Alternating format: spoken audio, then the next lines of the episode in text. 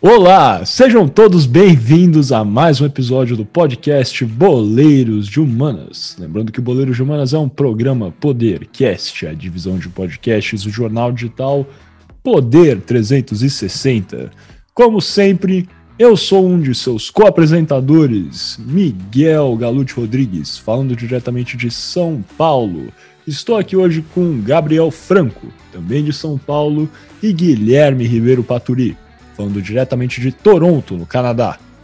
Vamos primeiro a Toronto conversar com o Gui. Gui, como é que você está hoje nesse nosso 26 episódio do podcast Boleiros Humanas? Episódio também que, consequentemente, marca um aniversário de um ano do podcast Boleiros Humanas. É verdade, Boleiros Humanas saiu pela primeira vez no dia 31 de julho de 2020 e agora, né, estamos passando aqui mais de um ano de Boleiro de Humanas. Parabéns, Gui. Você que participou também de todos os episódios, cara. Que beleza. Alô, Miguel. Alô, Franco. Muito obrigado, Miguel. Muito obrigado. Eu estou honrado, na verdade, muito feliz de ter estado aqui por esse um ano e que venham muitos mais. Que o Boleiro de Humanas, na verdade, vai ser eterno, cara. Essa é a grande verdade. É exatamente isso, cara. A gente faz isso aqui é uma paixão, uma coisa muito, muito natural e orgânica. E como sempre, visando aí uma exploração que funciona para os nossos ouvintes e também para a gente. Realmente é um programa que acontece muito amor e carinho aqui, o Boleiros de Humanas. Agora passando para o nosso integrante mais novo que não participou desse ano inteiro, mas que com certeza foi uma parte integral, principalmente aí dessa segunda metade do primeiro ano do Boleiro de Humanas. Gabriel Franco, como é que você está hoje nesse nosso 26 episódio, cara? Muito boa noite, Miguel. Boa noite, Gui. É... Estou muito bem, muito ansioso, feliz por, por estar aqui no aniversário de um ano, né? Não, né? não somente por ser o aniversário de um ano do Boleiro, mas também por, pelo aniversário de um ano do Boleiro sendo um, um dia que está acontecendo um jogo tão especial para mim como é São Paulo e Vasco. É apenas isso. E muito feliz por estar aqui com vocês hoje. Perfeito. São Paulo até o momento está passando para a próxima fase da Copa do Brasil. O Atlético Mineiro do Alex Tival, como vem? Tá indo bem também? Agora, estamos no intervalo, o Atlético Mineiro vai perdendo de 2 a 0 para o Bahia. Relaxa que o Alex Tival vai resolver é, esse pepino aí do, do Atlético Mineiro. Inclusive, cara ouvinte, deixa eu compartilhar uma história rapidíssima. Pesquisem na internet escudo do Atlético Mineiro. Olhem as letras C-A-M, né? Clube Atlético Mineiro. Prestem bem atenção no A e veja como está descentralizado do restante do emblema. Para mim foi uma coisa chocante. O Guilherme Ribeiro Paturi falou que ele já sabia. Achei um erro de design gritante. O nosso publicitário Gabriel Franco choraria sangue ao ver esse emblema do Atlético Mineiro. Gui, o que você tem a dizer a respeito sobre isso? Choraria sangue com total razão. Isso é uma coisa que eu resolvo de graça. Eu nem sei da Photoshop, hein? Faz no pente, cara. Enfim. Sem mais delongas, vamos passar ao nosso primeiro bloco desse 26 episódio. Episódio que também decidimos fazer sobre um tema olímpico. Né? Estamos aí aproximando o final das Olimpíadas de Tóquio agora. Uma participação é, brilhante de alguns atletas brasileiros. Tivemos aí novos atletas, novos é, novas estrelas, até acredito, em diversas modalidades diferentes. E por que não celebrar essa participação do Brasil, é, falando um pouquinho sobre as últimas Olimpíadas que tivemos, Olimpíadas de 2016, sediadas no Rio de Janeiro. Sem mais delongas, então, passando ao nosso primeiro bloco, o kickoff.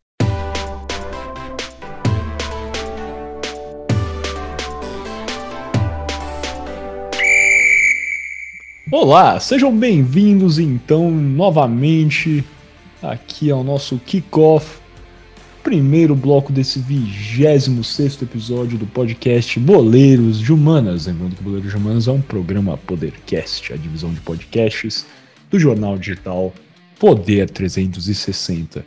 Para esse nosso 26 episódio, decidimos manter a ordem que vem, temos feito né, para esses episódios olímpicos, com o primeiro tópico, né, o primeiro bloco sendo dedicado à geopolítica por trás né, das Olimpíadas, nessa, nesse caso desse 26 episódio, as Olimpíadas do Rio de 2016. Depois do segundo bloco, o nosso Toque Me Voe, iremos falar um pouquinho sobre as Olimpíadas, né, os jogos em si, a parte esportiva, estatísticas, quadros de medalhas. E por último, o nosso querido Gabriel Franco, conhecedor dessa área também de marketing esportivo, um pouco de finanças, vai apresentar realmente é, essa parte mais financeira é, dos Jogos do Rio de Janeiro em si.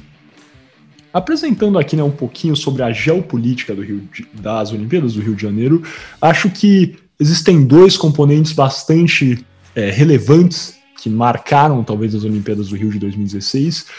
E o primeiro eu acho que tem, os dois na verdade eu acho que tem reverberações internacionais.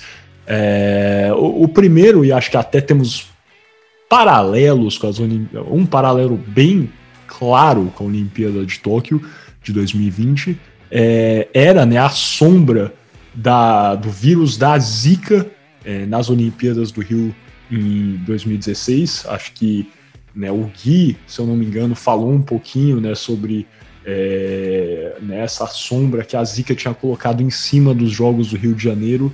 E é verdade que, é, assim como as Olimpíadas do, de Tóquio né, sofreram, na verdade, foram até adiadas, como nós sabemos em um ano, existiam pessoas que clamavam né, um, um, um burburinho sobre se as Olimpíadas do Rio de Janeiro poderiam acontecer em um período realmente é, de boom de casos é, do Zika vírus no Brasil.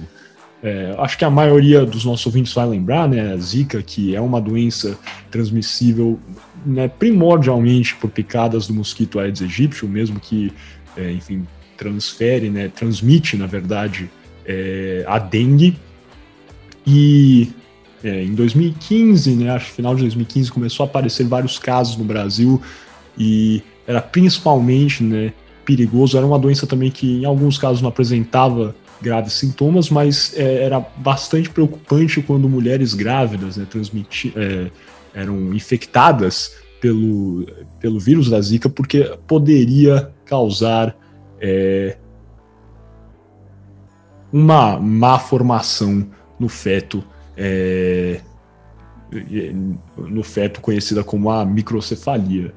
É, e nesse caso, o, o Zika vírus né, realmente ficou aí, permeou é, é, essa conversa sobre se as Olimpíadas no Rio de Janeiro eram é, deveriam de fato acontecer e, e, no final acontece que por meio de um trabalho de mapeamento de atletas de regiões onde o Aedes aegypti estava realmente presente, isso não só no Brasil, mas também em países onde o Zika vírus era realmente é, tinha uma taxa de transmissão mais alta é, houve um mapeamento, nenhum dos atletas constatou uma infecção no Brasil, isso é verdade. O que também estudos demonstram não quer dizer que não houve, não, não tivemos aqui no Brasil é, uma alta né, na, na, transmissão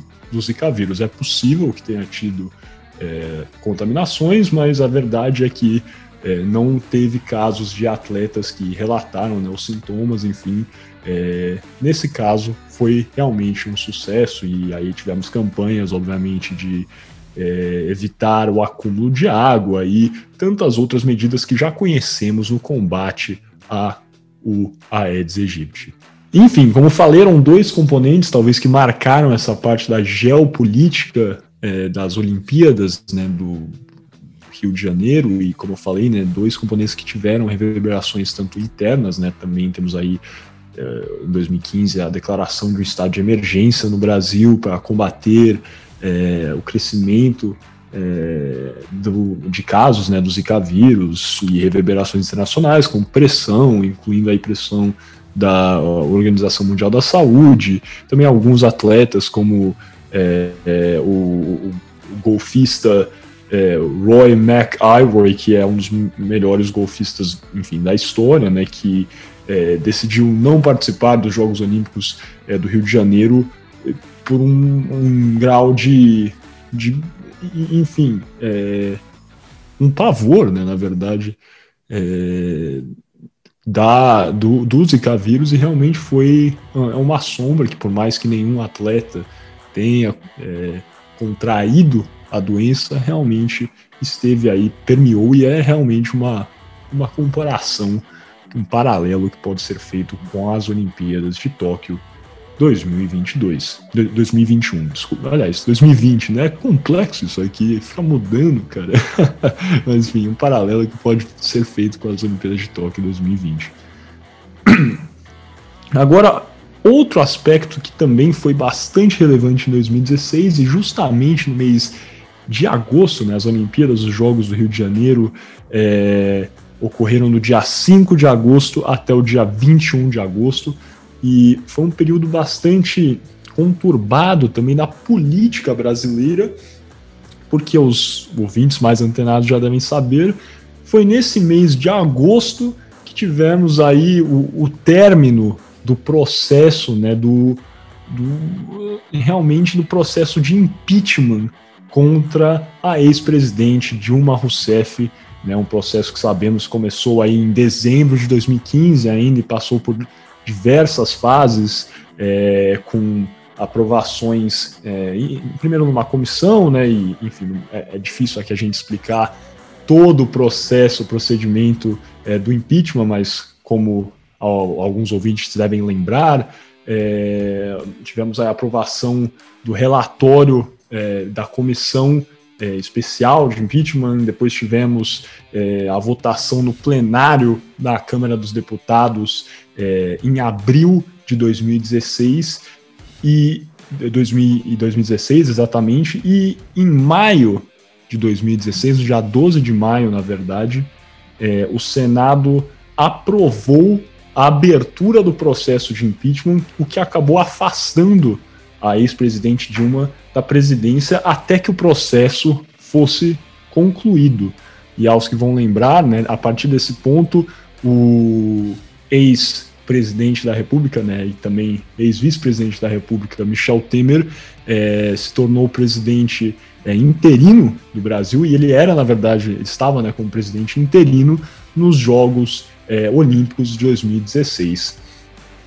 E a verdade é que isso aí acabou realmente causando certo alvoroço, né? Tínhamos aí, né, como eu falei, no dia 5 de agosto tivemos a abertura é, dos jogos e o processo de impeachment, na verdade, só foi finalizado, né? A Dilma foi de fato destituída é, do seu cargo no dia 31 de agosto de 2016, quando de fato tivemos aí a, a Dilma Rousseff perdeu o cargo de presidente da República é, com a votação no plenário do Senado aí, é, resultando em, em 61 votos a favor da cassação, né, do, do impedimento da ex-presidente, e 20 votos foram contra no dia 31 de agosto. Ou seja, como vocês podem perceber, desde o dia 5 de agosto tivemos o início dos Jogos do Rio, até o dia 21 de agosto tivemos, aí em tese, né, a presidente afastada Dilma Rousseff e o presidente interino Michel Temer. Isso teve um impacto é, grande também no, num ambiente que é bem conhecido por contar com a presença de chefes de estados, que é a abertura dos Jogos Olímpicos.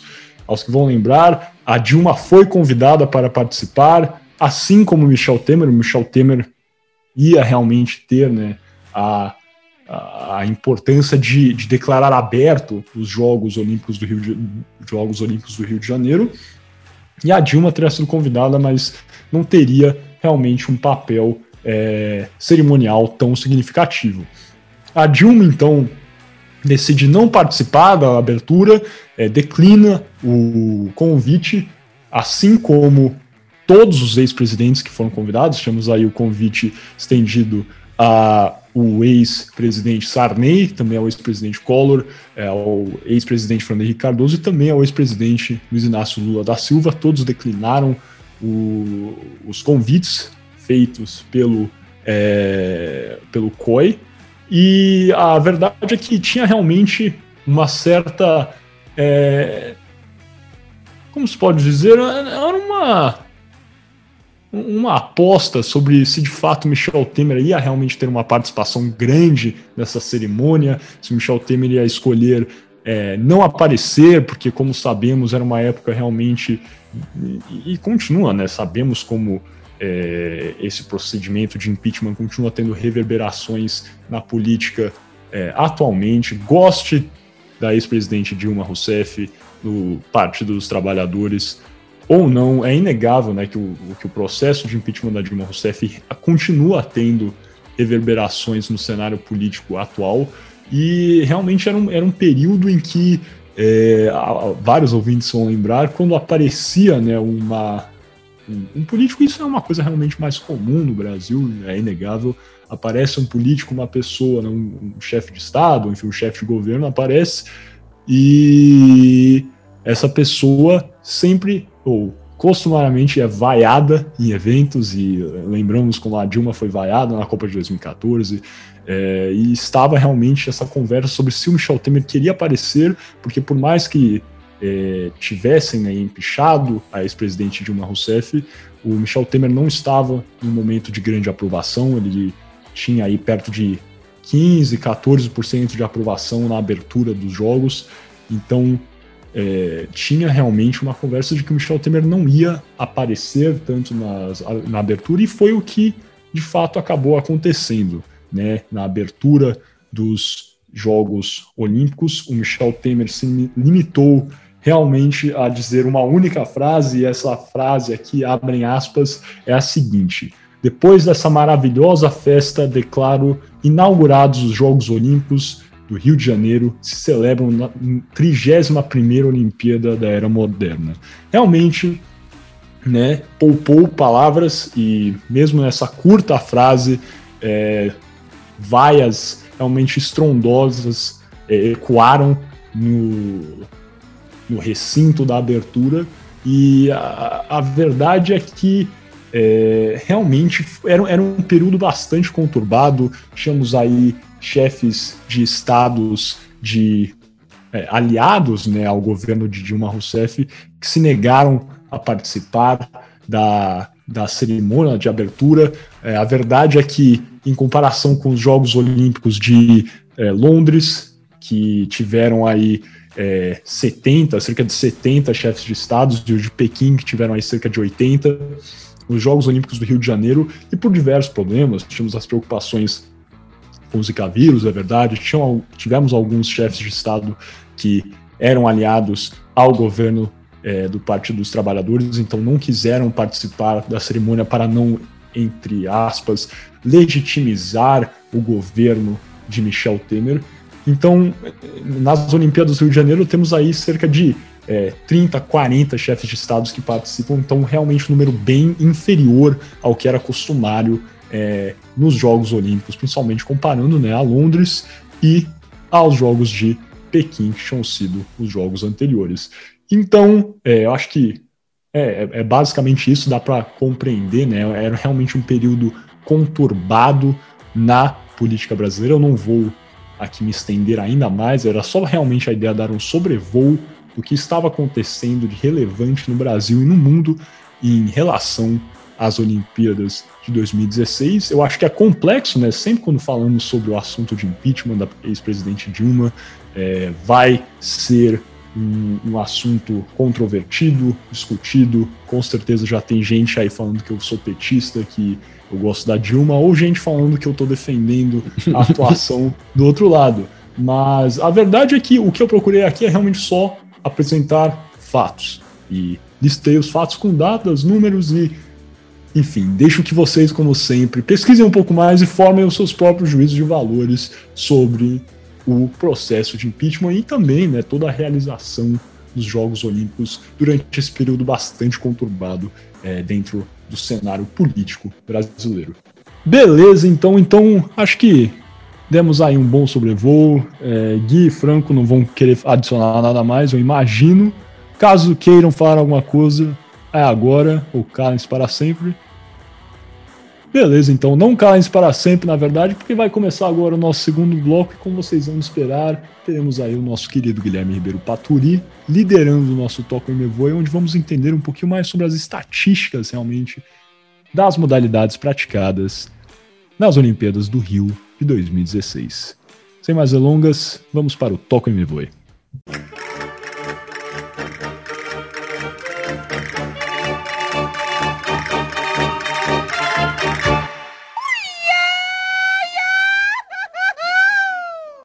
Muito bem, começamos agora o nosso segundo bloco, nosso Toco Me Voe. E lembrando sempre que você está ouvindo o podcast Boleiros de Humanas, um programa Podercast, a divisão de podcasts do jornal digital Poder 360. E como já é de praxe nesse bloco, vamos sair do aspecto político e conversar sobre os Jogos Olímpicos em si.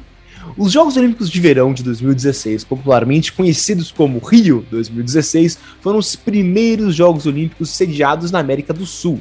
E mais do que isso, também foram os primeiros jogos sediados em um país lusófono, os primeiros eh, sediados na América Latina desde 1968 e os primeiros no Hemisfério Sul em 16 anos. Então foi um jogo realmente, digamos, bem grandes e revolucionários até, é, quebrando diversos é, é, recordes e sendo pioneiro, como por exemplo sendo primeiros jogos, como eu disse, é, os primeiros jogos sediados na América do Sul. E em termos, em termos de eventos, esses jogos foram os maiores até então. As Olimpíadas do Rio contaram com incríveis 306 eventos disputados. Porém, os Jogos do Brasil empataram com os Jogos de Pequim em números de esportes disputados, 28 para cada lado.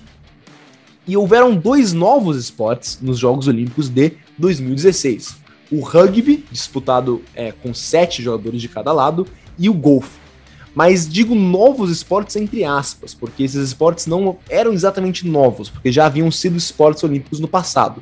É, o rugby havia sido disputado nas Olimpíadas de 1927 e o golfe havia sido disputado nas Olimpíadas de 1904. Então, apesar de que não eram, não figuravam como esportes olímpicos há muito tempo, não podem ser exatamente considerados novos esportes, mas esportes que retornaram às Olimpíadas depois de muitos anos. Agora, em número de atletas, as Olimpíadas do Rio também foram as maiores da história. Os Jogos do Rio contaram com incríveis 11.328 11 atletas, o maior número de atletas até então. E é interessante ressaltar que os Jogos de Tóquio, pela pandemia, não tiveram mais atletas que os Jogos do Rio, mas foi por pouco. As Olimpíadas de 2016 tiveram apenas 148 atletas participantes a mais do que as Olimpíadas de 2020. Mas os Jogos de Tóquio venceram, entre aspas, os, jo os Jogos do Rio é, no número de esportes e eventos disputados.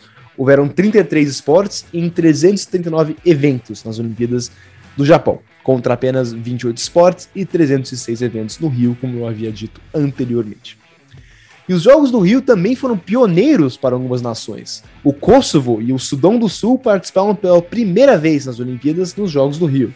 Isso é devido à jovem idade dos países. O Kosovo só teve sua independência da Sérvia em 2008 e o Sudão do Sul só conseguiu a sua independência do Sudão em 2011. E esses dois países não eram, até hoje, não são reconhecidos por todos. O, o, o Kosovo, inclusive, não é reconhecido pelo Brasil, nem pela Espanha, para dizer alguns dos grandes países que não reconhecem uh, o Kosovo e, e por isso é, demorou para ter autorização de disputar as Olimpíadas, mas em 2016, mesmo com o Brasil não reconhecendo o Kosovo, o Kosovo e o Sudão do Sul disputaram as Olimpíadas de 2016. Mas é, temos também outro lado da moeda: o Kuwait foi proibido de participar das Olimpíadas devido à interferência do governo do Kuwait no Comitê Olímpico do país, e essa não foi a primeira vez que o Kuwait foi proibido de participar das Olimpíadas. Uh, e diversos atletas da Rússia e da Bulgária foram impedidos de participar devido a serem pegos no doping. Isso, bem, esse escândalo do doping da Rússia só cresceu e, como podemos ver nas Olimpíadas agora de Tóquio, não, os atletas não disputam sobre abaixo da bandeira da Rússia, são somente conhecidos como atletas da Rússia e não podem mostrar nenhum símbolo nacional russo.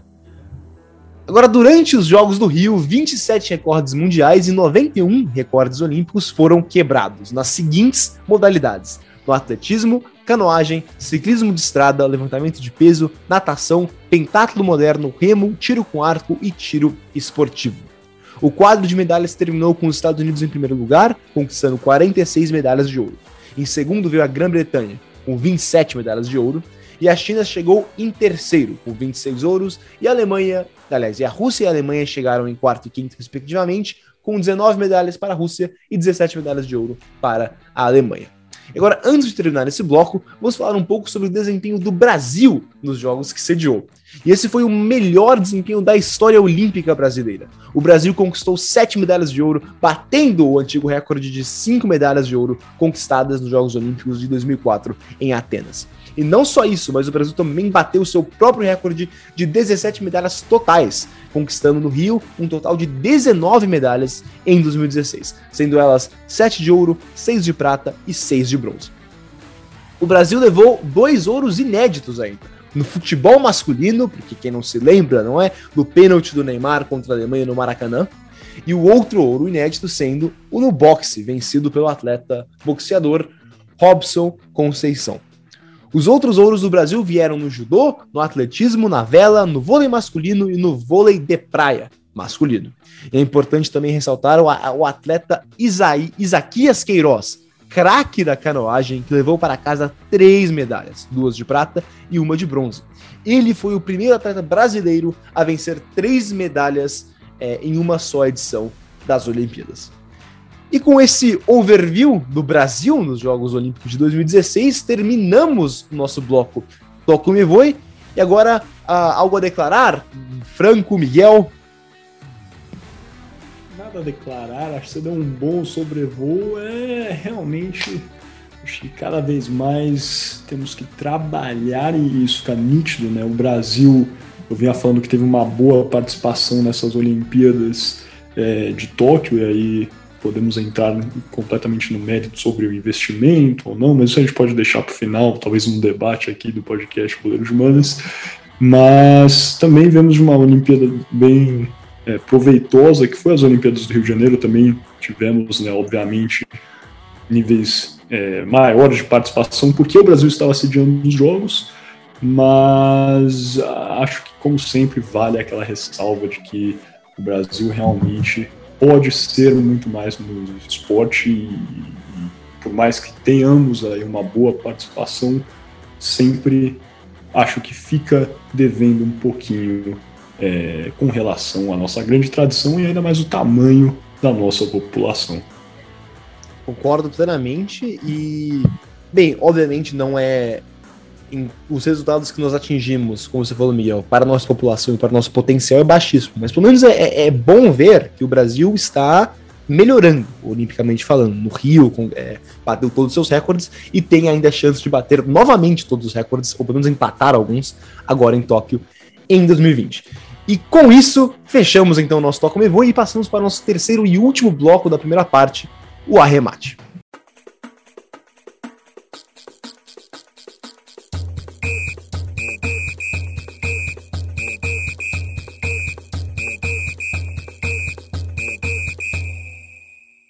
Sejam bem-vindos então novamente aqui ao podcast Boleiros de Humanas. Lembrando que Boleiros de Humanas é um programa Podercast, a divisão de podcasts do jornal digital Poder 360.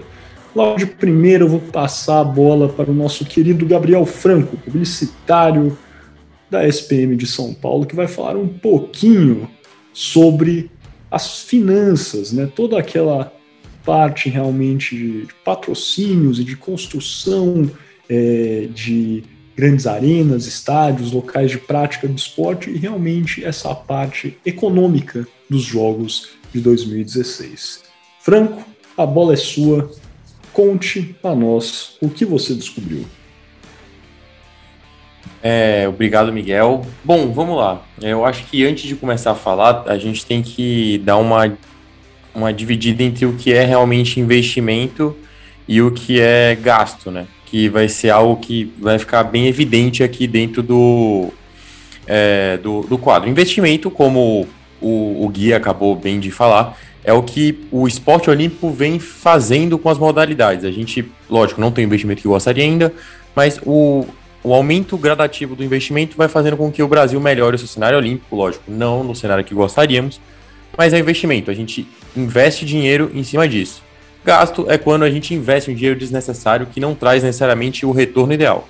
Eu acho que, que a gente pode começar, na verdade, é, depois de explicar brevemente qual, qual que é esse conceito, é, falando de um, de um trecho de 2009, quando o presidente da época, o Luiz Inácio Lula da Silva, fez o seguinte pronunciamento, quando o Brasil foi anunciado como país sede das Olimpíadas de 2016.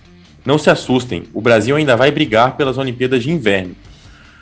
Bom, realmente nessa época a gente esperava muito do país, porque a gente estava dentro do, do, bloco de, de países em desenvolvimento, é, que eram os BRICS, é, e a gente esperava que a, as Olimpíadas eles dessem um real retorno financeiro extremamente positivo para o país. A gente investiu mais de 40 bilhões de reais na época, é, na, é, de 2009 a 2016, apenas para Olimpíadas. É, tinha uma expectativa de 80 mil empregos gerados, se esperava uma alta demanda de turistas vindo ao país e um aumento, um aumento muito bem evidente de infraestrutura do, do estado do Rio de Janeiro, ou da cidade do Rio de Janeiro, desculpa. É, bom, esses cenários positivos, talvez eles escondem o real grande fiasco que foram os jogos do Rio, falando em número, falando em termos de dinheiro. É, em termos de desempenho, o Gui acabou de falar, foi, um, foi, foi muito positivo.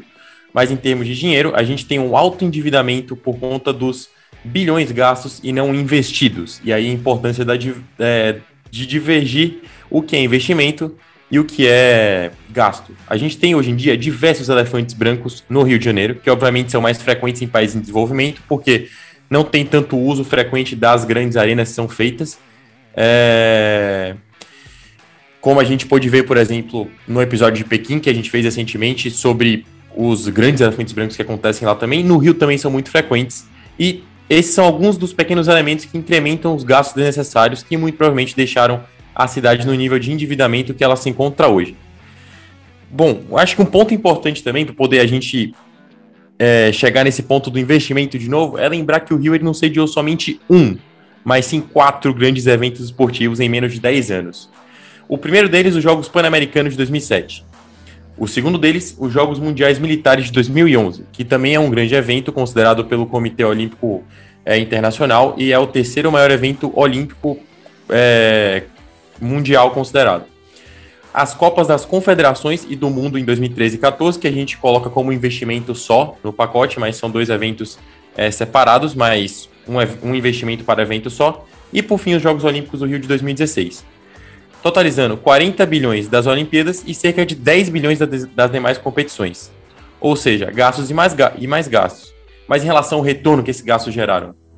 Cara, em relação ao esporte, o Rio diminuiu significativamente suas participações nas principais ligas. E não foi notado um aumento no investimento das modalidades cariocas. Se a gente tiver uma exceção do, do Flamengo, que tanto em basquete quanto futebol vem, vem demonstrando uma certa hegemonia, um certo investimento, as demais agremiações do Rio vêm passando por apertos em relação aos investimentos e fechamentos de conta.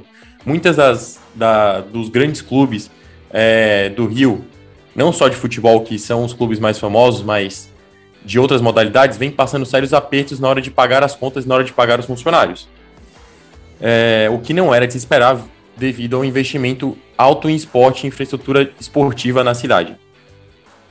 É, bom, mas então vamos falar em patrocínio, porque é de se esperar que o patrocínio dê um mínimo retorno em relação aos investimentos feitos. Mas em relação a patrocínios da competição, é, uma empresa de consultoria e auditoria, a antiga Ernest Young, agora conhecida como simplesmente EY, é, ou é, fez um filtro e disse que o total investido de todos os patrocinadores da Olimpíada do Rio em marketing e publicidade de eventos desde que a cidade foi eleita em 2019 foi de 4,6 bilhões de reais ou seja, pouco mais de 10% do que foi investido em infraestrutura, apenas para Olimpíadas. Grandes marcas investiram é, pesado nos jogos demonstraram um forte espírito olímpico ao tentar capturar, é, capturar o mesmo de consumidores. O investimento alto para pouco retorno, não somente para a cidade, mas até para até as próprias marcas. A gente não, a gente não viu um, uma campanha que gerasse tanto, é, tanto retorno como, por exemplo, a campanha do Itaú que lançou o famoso jingle Mostra Tua Força Brasil, que até hoje está é, tá na cabeça de milhares de brasileiros na hora que a gente fala de músicas esportivas. É, sendo que o Brasil. Amor na chuteira. Coisa boa. E realmente é viciante. é, feito para a Copa de 2014 e nada foi feito parecido para a Copa de 2016. É, a Copa de 2014, inclusive publicitariamente falando, trouxe muito mais retorno ao país é, do que a Olimpíada no ano seguinte. Mas assim, eu acho totalmente injusto culpar apenas as Olimpíadas por, pelos erros investidos. É, porque até porque eu sou muito, extremamente a favor de Jogos Olímpicos em outras cidades, como eu já falei em outros episódios dos boleiros. É, eu acho que vale culpar o tipo de investimento. Desde 2015, o país já flertava com a recessão, como já foi dito aqui, é, já haviam crises no governo, crises governamentais, desde dezembro de 2015, já flertavam inclusive com o impeachment da, da, da antiga presidente Dilma, é, e os jogos que, que, que se iniciaram no mês de agosto se iniciaram coincidentemente no último mês do governo da ex-presidente Dilma. Eles literalmente aconteceram no olho do furacão e não teve como eles adiarem é, que, ou adiantarem que nem Tóquio fez com o, com o Tufão adi, adiantando, os jogos, o, adiantando o surf nos Jogos Olímpicos. É, eles já estavam no meio do, do olho do furacão. A ideia por trás dos jogos, traçada após Copa, era então que a economia voltasse a aquecer. É, então, a ideia era gerar uma calmaria, mas assim como após a Copa tudo vai melhorar, essa ideia também foi por água abaixo. Hoje em dia, é, passando para 2020, a cidade do Rio de Janeiro enfrenta uma de suas maiores crises financeiras e que durante a Olimpíada já era visível. O governo chegou a decretar crises financeiras que durante é, o governo chegou a, declarar, a declarar, desculpa, calamidade pública ainda em 2016 por conta da crise, chegando a afirmar que não conseguiria cumprir obrigações das Olimpíadas e temia total colapso em todos os setores públicos, mas principalmente no da saúde, educação, segurança e mobilidade. Algo muito estranho para uma cidade que investiu quase 50 bilhões de reais em cerca de 10 anos para sediar quatro grandes eventos esportivos. Existem muitos pontos de concordância e discordância sobre esse tipo de investimento, que eu realmente não entendo como investimentos, mas sim como gastos muitas vezes. É, hoje em dia, a cidade continua sendo um dos principais pontos turísticos do país, se não o principal. A beleza da cidade é indescritível. Eu, inclusive, sou meio. É, é, eu gosto muito da cidade, então não posso falar sobre beleza, porque realmente é muito boa. Mas será que o turismo é o suficiente para, para fazer com que a cidade recupere o que investiu? Mais do que nunca agora é extremamente difícil. Abaixo do real até consegue atrair mais turistas das cidades, mas a desvalorização de nossa moeda, é, somada à inflação, impede que o investimento seja restituído. Afinal, os 50 bilhões de ontem não são iguais aos 50 bilhões de hoje. E é muito difícil de ter uma previsão de quando ou como a cidade vai conseguir tirar esforços e investimentos para tal recuperação financeira. Eu pessoalmente espero que não seja com outro mega evento, pois se não adiantaram quatro, o quinto não vai adiantar nem um pouquinho. E eu torço totalmente pro, pro retorno para a recuperação financeira da cidade do Rio de Janeiro, que é uma cidade mais que maravilhosa. É, assim eu encerro o meu pronunciamento. Miguel, Gui, tem mais algum ponto a declarar, algum ponto a discordar de mim? Agora o microfone é de vocês, meus queridos. É, cara, eu acho que né, se apresentou vários argumentos para utilizar naquela minha cruzada por uma sede fixa nos Jogos Olímpicos. Eu acho que na verdade, é, é, complexo isso de fato. A gente vê ao longo da história realmente um grau de investimento feito que realmente o, retorno é, é, é, macabro, o quanto é, é, quase que inexistente para a prática esportiva, um ganho real é, que fica para as cidades. Né? A gente acompanhou aí como enfim, as, as estruturas construídas para os Jogos Olímpicos do Rio de Janeiro viraram realmente elefantes brancos. Acho que o maior exemplo disso a gente estava aqui na nossa conversa antes de começar a gravação, a gente falou como o Rio de Janeiro, e você bem explicitou aí, né, que tinha é, o Rio de Janeiro sediou vários eventos nesse meio tempo, e falando do Pan-Americano de 2007, né, onde tantas, uh, enfim, tantas arenas esportivas foram construídas para os Jogos Pan-Americanos em 2007. A gente tem a confirmação que os Jogos vão acontecer em 2009, né? Então, se for comparar, eu acho que dá menos de dois anos, na verdade, né? O, o tempo. E mesmo assim, cara, a gente vê realmente a, degrada, a degradação gigantesca de muitas coisas e, e várias obras tiveram que ser feitas feitas que poderiam, na verdade, ter sido coibidas com um simples investimento em manutenção de coisas que já existiam em 2007, por exemplo. Então, assim, eu acho que muito dinheiro foi gasto de forma incorreta e mas no entanto isso é uma coisa que para mim sempre vai ser inerente a grandes eventos né, dessa magnitude. É, eu sei que tem todo um contexto aí é, de globalização, de investimento, de ter realmente essa rotatividade que é bom, atrai turismo, etc. Sim, isso tudo é verdade, mas eu acho e eu continuo a afirmar que talvez os males sobressaiam aos ganhos. Gui, alguma coisa? Não, acho que vocês falaram tudo. É, e eu. Bem, alguns comentários que eu tenho, acho que vou deixar para o nosso debate na segunda parte. Beleza, então. Então vamos fechar essa, esse, essa primeira parte do podcast Boleiro de Humanas, né? Esse nosso 26 episódio, episódio de um ano do podcast Boleiro de Humanas. Lembrando que a gente vai ter a nossa segunda parte, temos o nosso quarto bloco, o Shootout, onde temos aí um rápido jogo de perguntas e respostas sobre os temas debatidos. Hoje teremos aí de novo naquele embate entre três partes.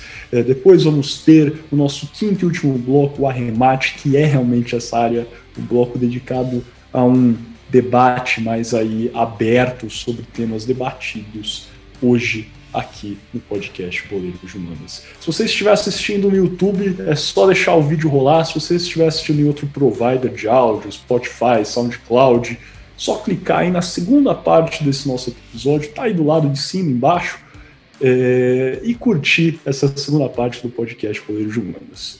Muito obrigado e até daqui a pouco.